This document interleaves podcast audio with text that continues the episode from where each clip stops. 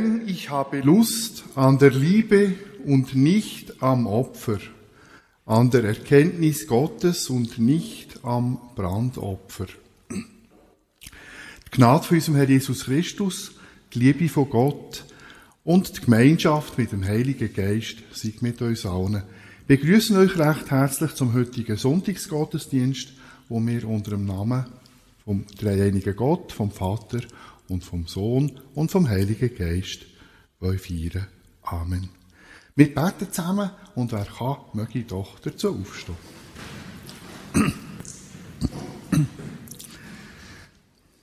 Gütiger Gott, wir danken dir dafür, dass du uns durch deinen Sohn Jesus Christus und mit dem Werkzeug von deinem Heiligen Geist zeigst, wie du wirklich in deinem Innersten tickst und was dir wirklich Freude macht und was nicht. Herr Jesus Christus, du hast gesagt, wo immer zwei oder drei Menschen in deinem Namen versammelt sind, dort seist du mitten unter ihnen. Und so, so bitten wir dich jetzt, sei mit deinem Heiligen Geist mitten unter uns und segne den Gottesdienst. Damit unsere Liebe zu dir, zu unseren Mitmenschen und zu Gott, dem und unserem Vater im Himmel durch den Heiligen Geist gestärkt wird. Amen. Ihr könnt euch setzen. Wir singen das erste Lied bei der Nummer 570, Lobet den Herrn, Strophen 1, 2, 6 und 8, Lied 570.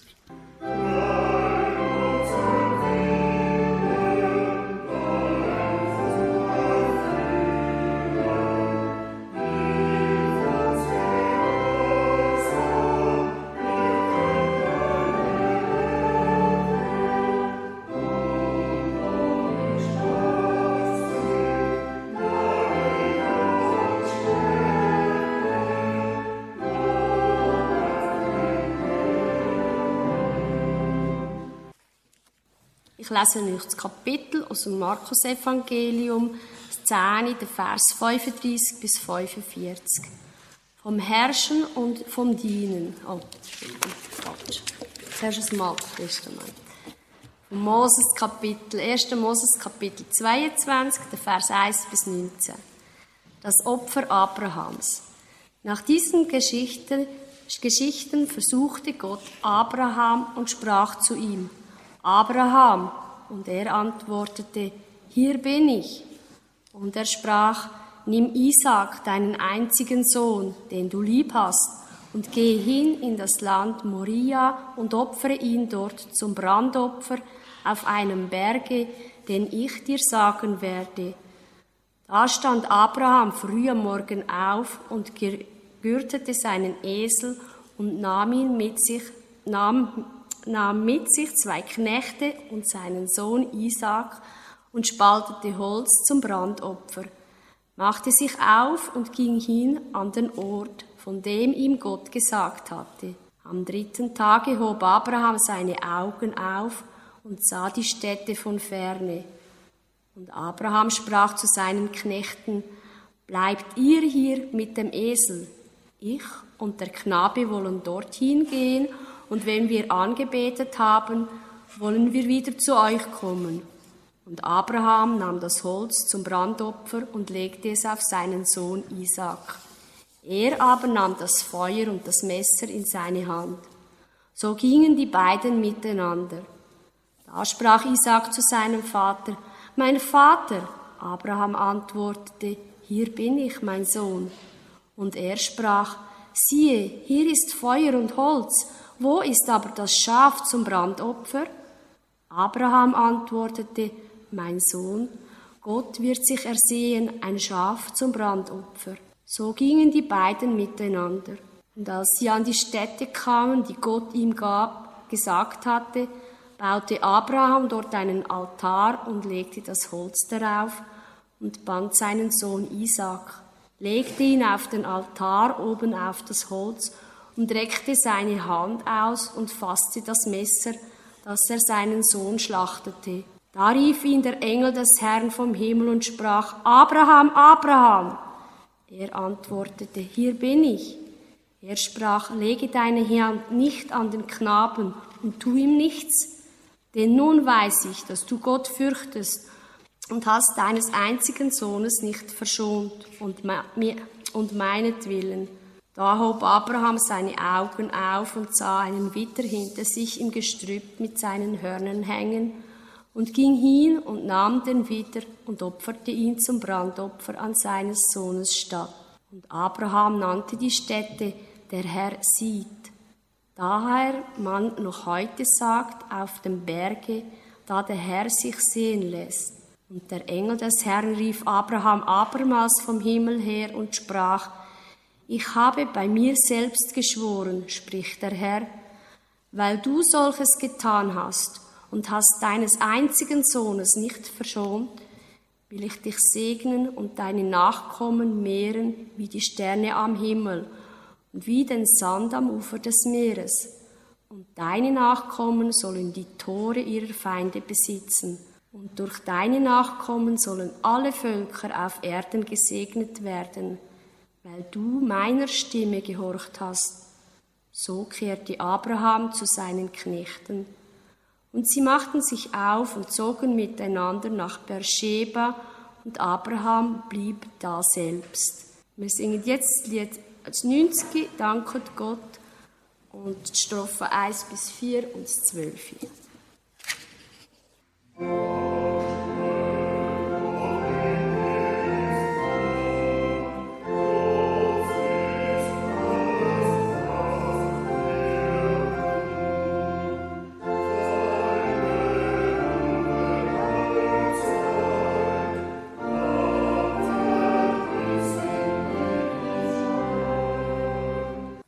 hören wir jetzt als zweite Lesung von Markus Kapitel 10, Vers 35 bis 45. Vom Herrschen und vom Dienen. Da gingen zu ihm Jakobus und Johannes, die Söhne des Zebedäus, und sprachen zu ihm, Meister, wir wollen, dass du für uns tust, was wir dich bitten werden. Er sprach zu ihnen, was wollt ihr, dass ich für euch tue? Sie sprachen zu ihnen, er sprach zu ihnen, was wollt ihr, dass ich für euch tue? Sie sprachen zu ihm, gib uns, dass wir sitzen, einer zu deiner Rechten und einer zu deiner Linken in deiner Herrlichkeit. Jesus aber sprach zu ihnen, ihr wisst nicht, was ihr bittet. Könnt ihr den Kelch trinken, den ich trinke, oder euch taufen lassen mit der Taufe, mit der ich getauft werde? Sie sprachen zu ihm, ja, das können wir. Jesus aber sprach zu ihnen, ihr werdet zwar den Kelch trinken, den ich trinke, und getauft werden mit der Taufe, mit der ich getauft werde. Zu sitzen aber zu meiner Rechten oder zu meiner Linken, das zu geben, steht mir nicht zu, sondern das wird denen zuteil, für die es bestimmt ist. Und als das die Zehn hörten, wurden sie unwilliger über Jakobus und Johannes. Da rief Jesus sie zu sich und sprach zu ihnen, ihr wisst, die alles Herrscher gelten, halten ihre Völker nieder, und ihre Mächtigen tun ihnen Gewalt an. Aber so ist es unter euch nicht, sondern wer groß sein will unter euch, der soll euer Diener sein. Und wer unter euch der Erste sein will, der soll aller Knecht sein. Denn auch der Menschensohn ist nicht gekommen, dass er sich dienen lasse, sondern dass er diene und sein Leben gebe als Lösegeld für viele. Singen wir noch das Lied 653. Wie schön leuchtet der Morgenstern 1, 2, 3 und 7.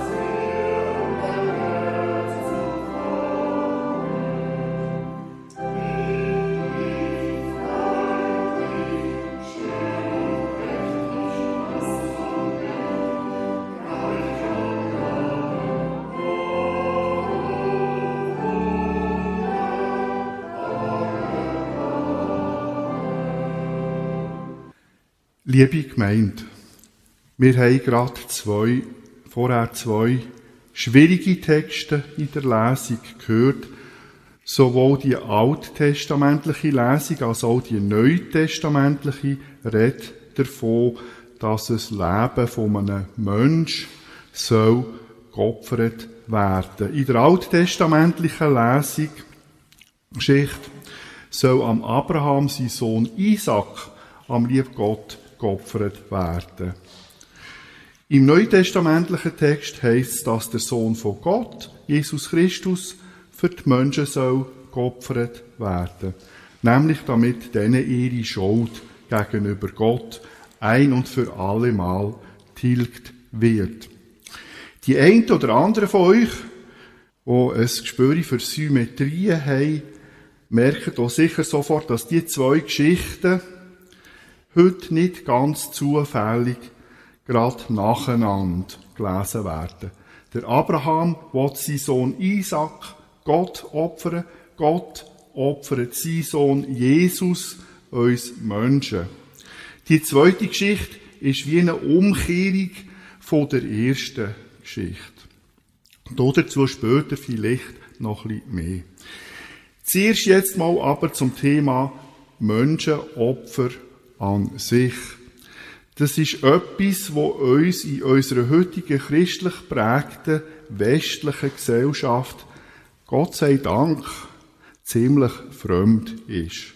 Der Gedanke, dass Gott von Abraham verlangt sollte haben, dass er ihm sein Sohn Isaac opfert, widerstrebt uns. Und wir bringen das auch kaum in Einklang mit unserem Bild von Gott als einem liebenden Gott. Als umgekehrte Bild oder Opfer von Jesus, für, wo für unsere Sünde äh, äh, gestorben ist, macht uns vielleicht ein bisschen Mühe. Menschen für irgendetwas zu opfern, kommt uns, denke ich, generell ziemlich schräg rein. Und wir würden vielleicht meinen, dass es das heute ja gar nicht mehr gibt. Im religiösen Bereich vermutlich schon nicht mehr allzu sehr, hoffentlich. Aber sonst kommt es bis in die heutige Zeit durchaus noch vor, dass Menschen für höhere Ziele ihres Leben müssen hergeben. Denken wir nur etwa gerade an die grausame Krieg, wo zurzeit in der Ukraine läuft. Massenweise werden dort russische Soldaten müssen ihr Leben lassen, werden verheizt. Auch ein Haufen ukrainische Soldaten lassen ihr Leben und leider auch sehr viele Zivilisten. Am einen Volk oder auch der Regierung von dem Volk geht es darum, sein Land wieder zu einer Weltmacht aufzubauen. Am anderen Volk geht es darum, seine Unabhängigkeit, seine Freiheit und seine territoriale Integrität zu verteidigen. Das Leben von vielen Soldaten, leider teilweise auch von Zivilisten, wird der erwünschten Erreichung von diesen Zielen geopfert. Vermutlich die meisten der Angehörigen, der Soldaten, die dabei, notabene im besten Alter, ums Leben kommen, trösten sich damit, dass ihre Söhne ja mindestens für einen guten Zweck gestorben seien. Sie bezeichnen sie als Helden und man wird ihnen dann wahrscheinlich auch irgendwann ein Denkmal errichten. Kurz, ein Menschenopfer, so sehr es uns zu Recht widerstrebt, existiert bis heute. Wir opfern Menschenleben, zwar nicht unbedingt irgendwelche vermeintlichen Gottheiten, aber für sogenannte höhere Zwecke und übergeordnete Interessen werden, äh, werden nach wie vor Tag für Tag ein Haufen Menschenleben geopfert. So viel besser als die antiken Menschen und die Menschen in den sogenannten primitiven Kulturen sind wir heutige Menschen halt vielleicht gleich leider nicht. Technisch hat der Mensch zwar extrem viel Fortschritte gemacht in den letzten paar hundert Jahren, aber in Bezug auf seine charakterlichen Eigenschaften und in Bezug auf sein innerste Wesen hat sich der Mensch eigentlich wenig bis gar nichts weiterentwickelt in den letzten paar tausend Jahren. Der Neandertaler und der heutige Mensch sind diesbezüglich noch praktisch gleich. Sie hauen sich immer noch auf den Grind, wenn es muss sein. Kain und Abel, zum biblisch formulieren, sind heute so aktuell wie eh und je. Jetzt aber gleich noch zum Abraham und später zu Jesus. Der Abraham hat Gottes Stimme gehört. Die hat ihm gesagt, er soll das Zweistromland, sogenannte Mesopotamien, zwischen Euphrat und Tigris gelegen, verloren und mit seinen Leuten nach Westen auswandern. Dort werde Gott ihn in ein Land führen, wo Milch und Honig fließen. Und dort werde der Abraham dann unzählige Nachkommen überkommen. Der Abraham hat auf die Stimme von Gott gelassen und ist nach einem Umweg über Ägypten letztlich ins Land Kanaan, ins heutige Israel eingewandert und hat dort einen Haufen Nachkommen bekommen. Jedenfalls gehen noch die heutigen Juden und die heutigen Araber davon aus, dass sie vom Abraham abstammen. Und das sind doch insgesamt mehr als 360 Millionen Menschen. Wo der Abraham jedoch im verheißenen Land angekommen ist, hat er zuerst mal ziemlich lang überhaupt keine Nachkommen bekommen. Mit der Hagar, der Magd von seiner Frau Sarah, hat er dann seinen ersten Sohn, der Ismael, zeugt. Von ihm stammen die Araber ab. Später hat er dann von seiner Frau Sarah doch auch noch einen Sohn bekommen, sein zweitgeborener Sohn, der Isaac. Von ihm stammen die Juden ab. Aber kaum ist der Isaac vom Kleinkind zu einem Bub geworden, hat der Abraham Gottes Stimme wieder gehört und die soll nach der Luther-Übersetzung zu ihm gesagt haben, Nimm Isaac und opfere ihn dort zum Brandopfer auf einem Berge, den ich dir sagen werde. Das ist ganz verrückt. Zuerst schenkt der liebe Gott dem Abraham einen Sohn von seiner lang unfruchtbar gebliebenen geliebten Frau Sarah und nachher soll der Abraham den Sohn Gott als Brandopfer darbringen. Ist das wirklich noch ein lieber Gott, wo etwas Sötiges von einem Mensch verlangt. Der Text macht vermutlich den meisten von uns ziemlich Mühe. Auch mir. Und ich denke, das macht uns zu Recht Mühe. Drum, liebe Gemeinde, gibt es in diesem Zusammenhang ein Wort, das ich mit euch ganz genau anschauen will. Und ich gebe zu, ihr seid mir diesbezüglich auch ein bisschen ausgeliefert, weil ich vermutlich der Einzige bin in diesem Raum, vielleicht noch ein oder zwei, weiss es nicht, wo ein bisschen Hebräisch kann. Wie auch immer.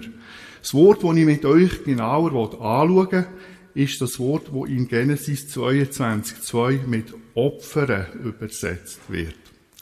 Das Wort, das dort im Original steht, lautet hebräisch Ha-Alehu. Das ist ein sogenanntes Hifil von der Grundform Ha-Alot, wo so viel bedeutet wie hinaufgehen. Während das Hifil von dieser Grundform dann folglich bedeutet, dass man jemand oder etwas veranlasst, das zu machen, was die Grundform beinhaltet, also konkret jemand oder etwas veranlassen, aufzugehen, veranlassen, hinaufzugehen, hinaufgehen machen oder auch einfach hinaufbringen, hinaufführen. Religiös, technisch bedeutet das Wort in dieser Form tatsächlich und unbestritten, wir soll Gott ein Brandopfer darbringen. Veranlasst, dass die Opfergabe nach oben zum Himmel aufsteigt, wird es nämlich, indem es verbrannt wird und der Rauch nach oben in den Himmel steigt. Darum steht in den meisten gängigen Bibelübersetzungen, nimm Isaac und opfere ihn. Und ich gebe zu, vermutlich verstehen die meisten Bibelinterpreten das so. Die mögen mir darum verzeihen, dass ich es ein bisschen anders verstehe. Wie gesagt wird das Wort Ha-Alehu, das von den meisten, insbesondere christlichen Übersetzer, mit Opfern ihn ins Deutsche übersetzt. Aber eigentlich könnte man es auch ganz allgemein, sprich nicht im technisch-religiösen Sinn, verstehen als bring ihn hinauf. Wenn der Abraham den Isaac zu Gott, wo man sich im Himmel vorstellt, auf soll bringen, muss es sein Sohn, selbstverständlich im kultisch-religiösen Sinn, vermutlich verbrennen. Und so versteht der Abraham ja auch. Aber eigentlich ist das eine Interpretation, die auch falsch könnte sein. Weil man den Text eben auch verstehen könnte als bring ihn auf den Berg für ein Brandopfer. Genau das macht der Abraham am Schluss ja. Er bringt seinen Sohn Isaac auf den Berg, wo Gott ihm im Land Moria zeigt, und bringt dort das Brandopfer dar. Aber nicht sein Sohn Isaac, sondern ein Schafsböckli, ein sogenannter Widder. Der Abraham macht meines Erachtens genau das, was Gott ursprünglich von ihm verlangt hat, wenn man das Wort von Gott richtig interpretiert. Zum meine vielleicht ein gewagte These noch ein bisschen abzusichern. Immerhin übersetzt der jüdische Übersetzer Leopold Zunz, und das ist eine Kapazität in diesem Bereich, die stellt meines Erachtens sehr präzise mit, nimm doch deinen Sohn, deinen einzigen, Randbemerkung, er ist der einzige von seiner Frau Sarah, den du liebst, den Itzchak, und gehe hin in das Land Moria und bring ihn dort zum Opfer auf einem der Berge, den ich dir ansagen werde. Oder gang mit ihm auf den Berg für ein Brandopfer. Lange Rede, kurzer Sinn. Meine Interpretation von dieser Textstelle ist, aber ich gebe zu, das ist vermutlich eine Aussenseiter-Meinung, dass der Abraham Gott völlig falsch verstanden hat. Gott hat nämlich nach meiner Interpretation gar nie wollen, gar nie wollen, dass der Abraham den Isaac als Brandopfer darbringt. Im Gegenteil, er hat wollen, dass, der, dass er den Isaac nicht tötet. Immerhin ist aus dem Isaac, oder jüdisch ausgesprochen Isaac, später ja das Volk Israel entstanden, das Volk von Gott. Gott hat darum doch sicher gar kein Interesse daran gehabt, dass der Isaac schon als Bub das Zeitliche segnet. Die gängigen Interpreten würden an dieser Stelle vermutlich einwenden, aber er hätte Abraham halt testen schauen, ob er gehorsam wäre, wenn es darum ging, das, was ihm am allerliebsten ist, nämlich sein Sohn, den er mit seiner Frau Sarah hatte, den Isaac, ihm zu opfern. Gott hat so quasi Liebe und der Gehorsam vom Abraham ihm gegenüber wollen testen. Das ist vermutlich die gängige Interpretation und wenn ihr bei dieser wollt bleiben dann dürft ihr das selbstverständlich. Nichtsdestotrotz gibt es meines Erachtens noch ein paar weitere gute Gründe, warum meine Interpretation, dass der Abraham Gott falsch interpretiert hat, richtig könnte sein. Der vielleicht wichtigste Grund, den ich möchte anführen möchte, ist der, dass Gott uns Menschen aus Sicht vom Neuen Testament überhaupt nicht versucht. Das heißt, nicht zur Sünde verleiten. Aber der Abraham auf die Art und Weise auf seine Liebe und auf seine Gehorsamkeit zu testen, wäre ganz sicher eine Versuchung und eine Verleitung zur Sünde. Denn dass seine Liebe zu seinem Sohn Isaac so groß könnte sein, dass er Gott den Gehorsam würde verweigern und das Leben von seinem Sohn schonen, ist meines Erachtens sehr groß. Mit der Forderung, den Isaac als Brandopfer darzubringen, würde Gott den Abraham meines Erachtens eindeutig zur Sünde verleiten. Das aber macht Gott, wie man das im Jakobusbrief lesen könnte, grundsätzlich nicht. Darum ist auch der Satz im Unser Vater, wo es heißt, und führe uns nicht in Versuchung, eigentlich eine falsche Übersetzung, was heute von den meisten Bibelinterpreten anerkannt wird. Richtig müsste nämlich heißen, führe uns in der Versuchung, das heißt, wenn es uns reizt, zu zündigen, so möge Gott uns beistehen und uns helfen. Sogar vom jetzigen Papst wird das heute so verstanden. Das könnt ihr, wenn ihr wollt, da sagen Papst im Internet recherchieren. Eigentlich ist die Interpretation aber uralt. Sie steht nämlich, wie gesagt, schon wortwörtlich so in der Bibel, nämlich im ersten Kapitel vom Johannesbrief, wo es heißt, Niemand sage, wenn er versucht wird, dass er von Gott versucht werde.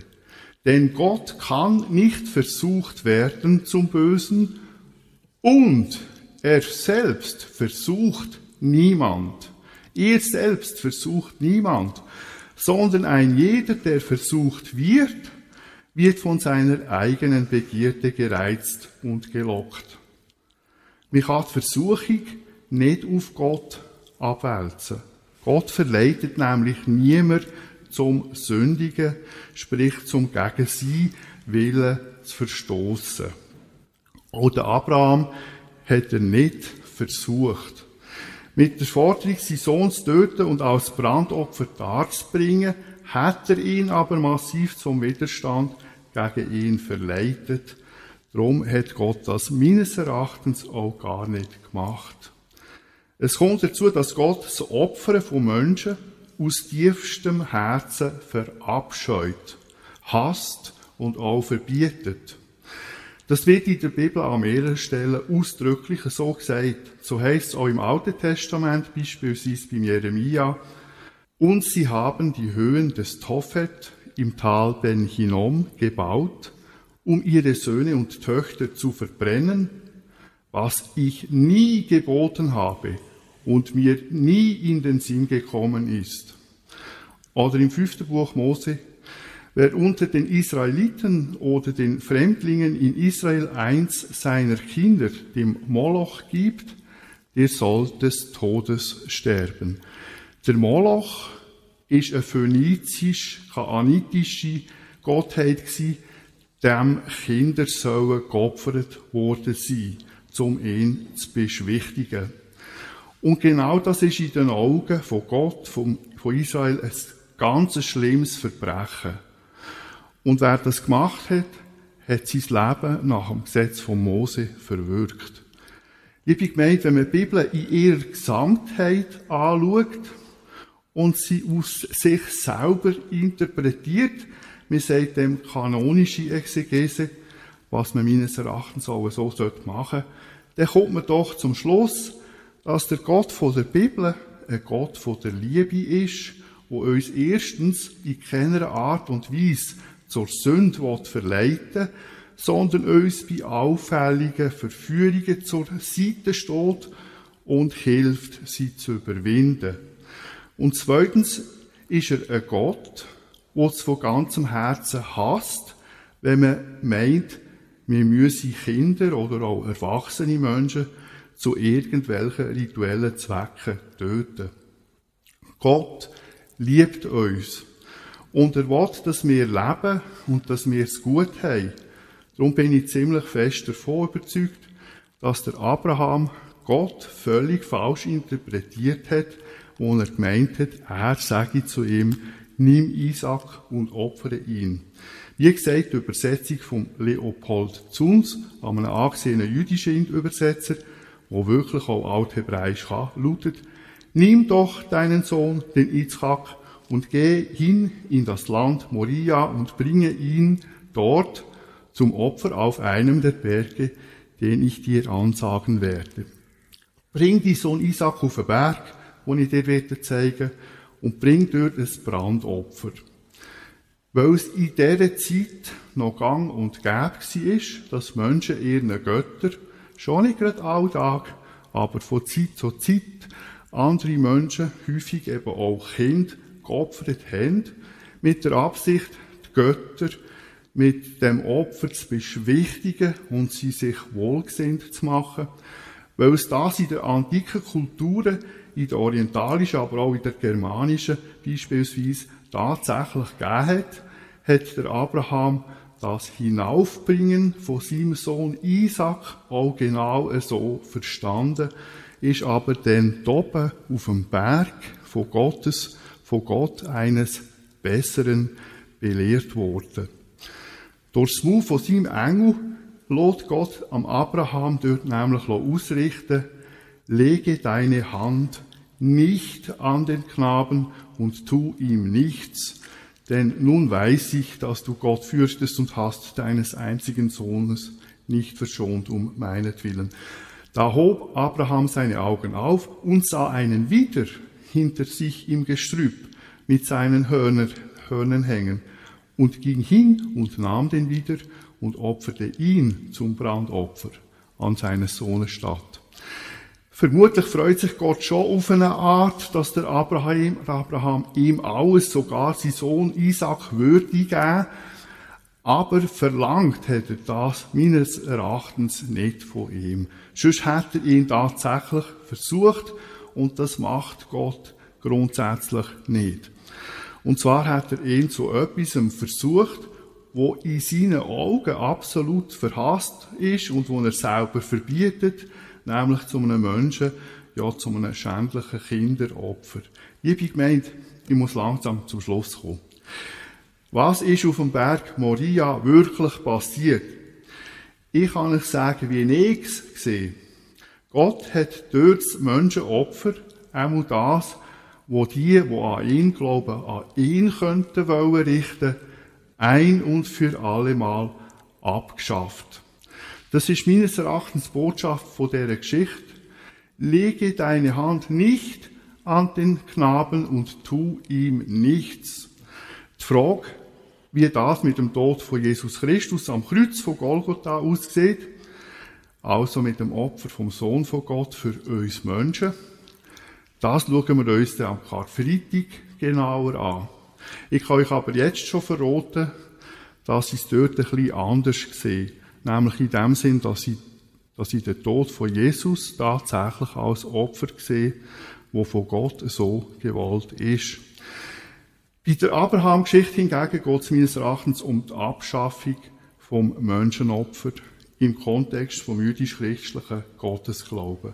Darum sage ich es jetzt nochmal, lege deine Hand nicht an den Knaben und tu ihm nichts. Halleluja und Amen.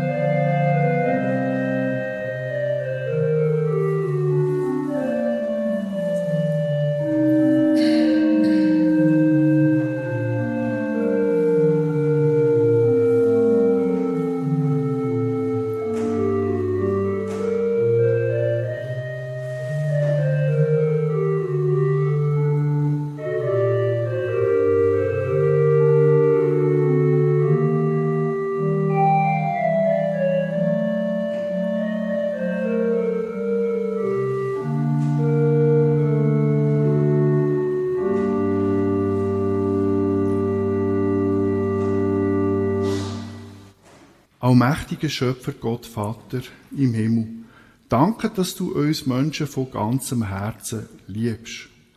Der Jeremia und andere Propheten betonen klar und deutlich, dass du es hassest, wenn Menschen geopfert werden.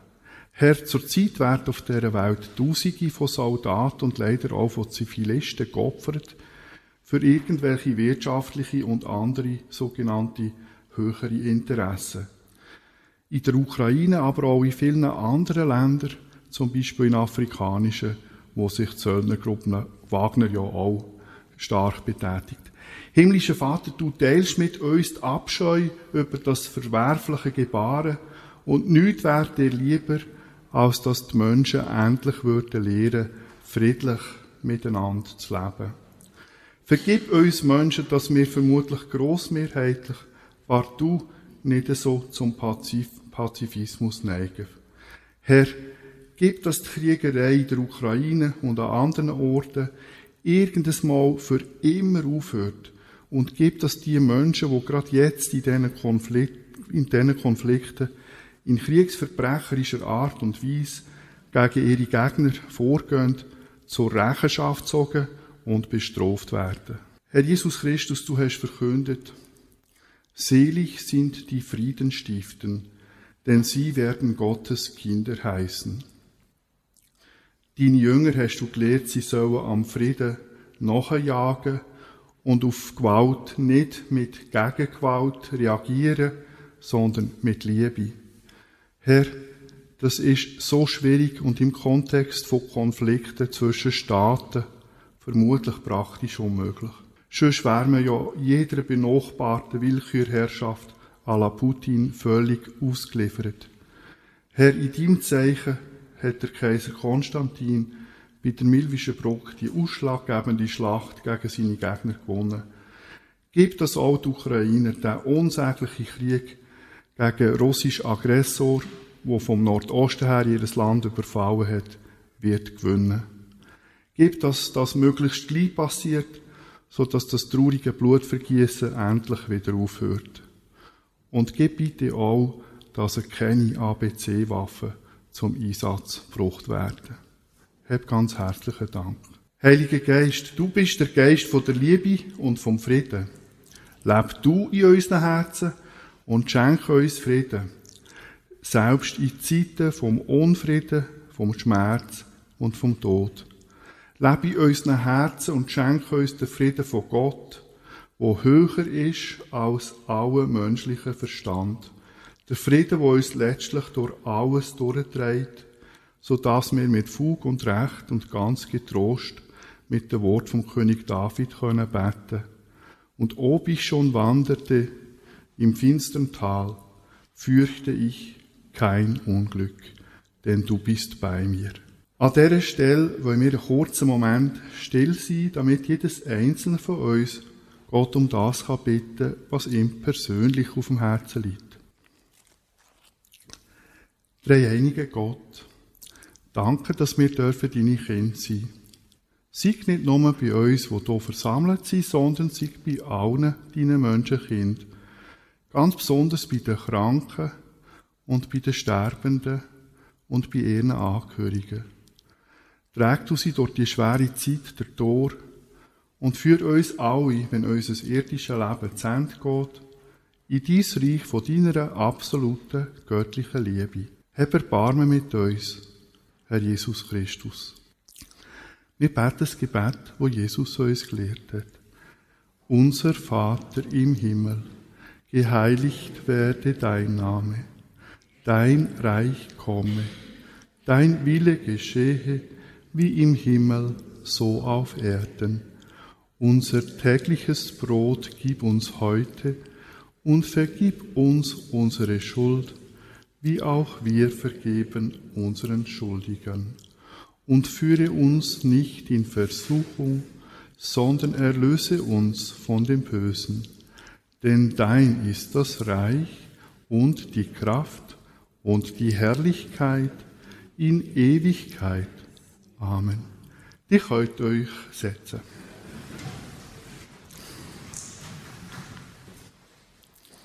An dieser Stelle wollen wir an Dingeborg Ott Lepuschitz denken, zurückdenken.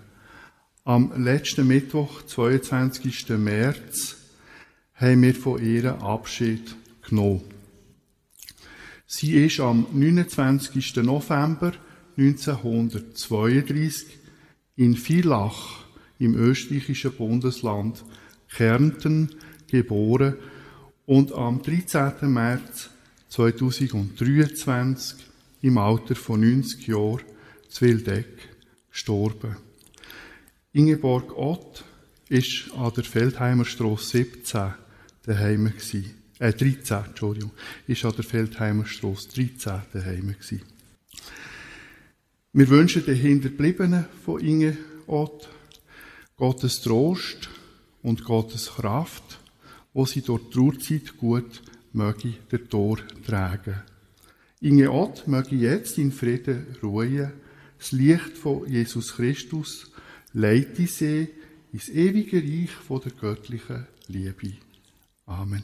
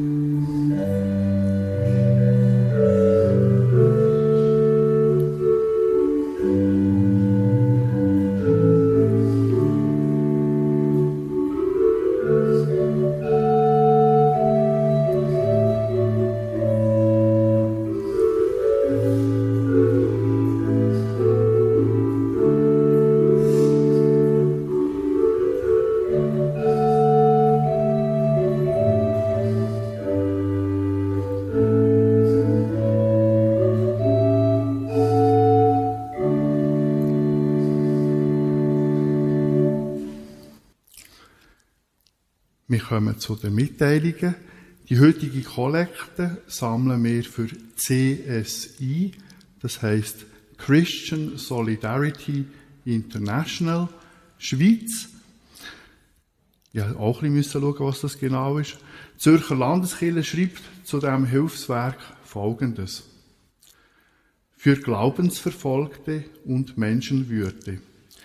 CSI setzt sich seit 1977 für Glaubensverfolgte und Menschenwürde ein.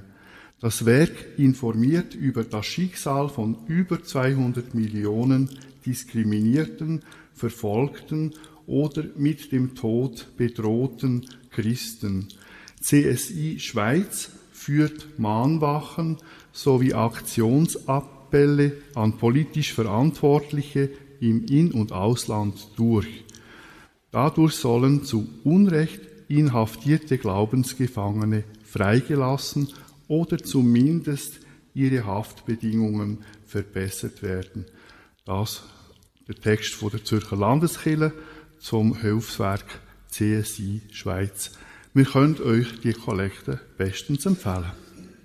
Dann danke ich euch allen ganz herzlich für, fürs Hierherkommen und mitfeiern und mitdenken und, äh, und mitbeten. Und ja, ganz herzlichen Dank.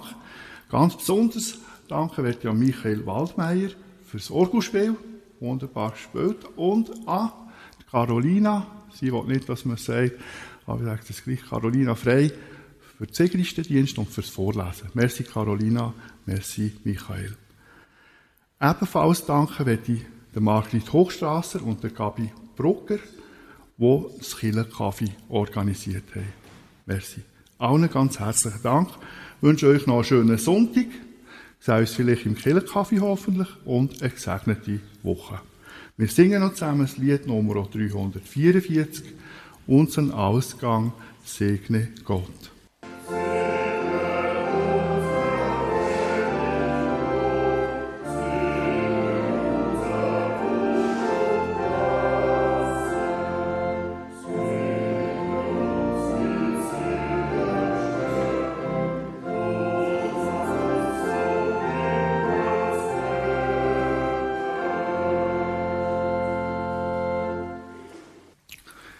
Dann kommen wir zum Sagen und die, die können, mögen doch nochmal dazu aufstehen.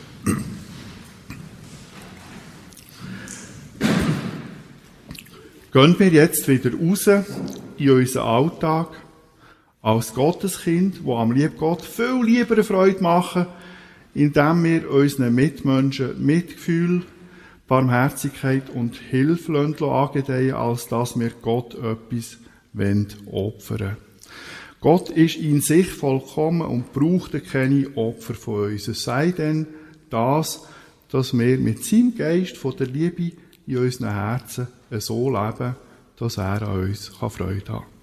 Der Herr segne dich und behüte dich. Der Herr lasse sein Antlitz leuchten über dir und sei dir gnädig.